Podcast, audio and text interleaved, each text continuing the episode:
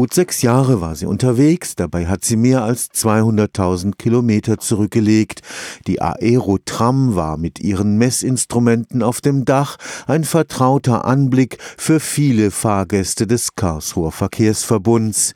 Seit sie im Februar ihre letzte Fahrt beendete, hat das große Rechnen am Institut für Meteorologie und Klimaforschung des Karlsruher Instituts für Technologie begonnen. Viele Terabyte an Daten zur Luftqualität müssen ausgewertet werden.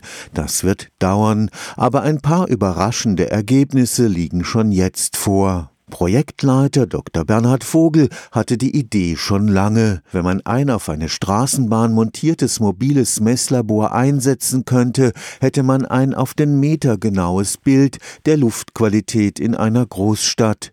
Und das über viele Monate und in allen Jahreszeiten. Das Messmodul war recht gewichtig, insgesamt 750 Kilogramm. Wir haben sowohl Gase gemessen, Stickoxide, Ozon, CO, CO2, aber auch Partikel. Wir haben die Größenverteilung von Feinstaub gemessen, also die haben ja unterschiedliche Größen. Das ist ganz wichtig weil wenn es um die Gesundheitswirkung geht, wenn kleine Partikel sehr weit in die Lunge eindringen sollen, sind es oftmals die ganz kleinen Partikel, die bei der Masse gar nicht so auffallen, deren Anzahl aber sehr hoch ist. Ohne das Entgegenkommen des Karlsruher Verkehrsverbunds wäre das nicht möglich gewesen. Da haben wir uns das zunutze gemacht, was Karlsruhe auszeichnet, dass diese Straßenbahn eben nicht nur im Stadtgebiet fährt, wie in vielen anderen großen Städten, sondern dass sie auch weit ins Umfeld hineinreicht. Und das war etwas ganz Besonderes. Eines der überraschenden Ergebnisse, in der Vorstadt ist die Luft nicht unbedingt besser als im Zentrum. So gibt es etwa in Leopoldshafen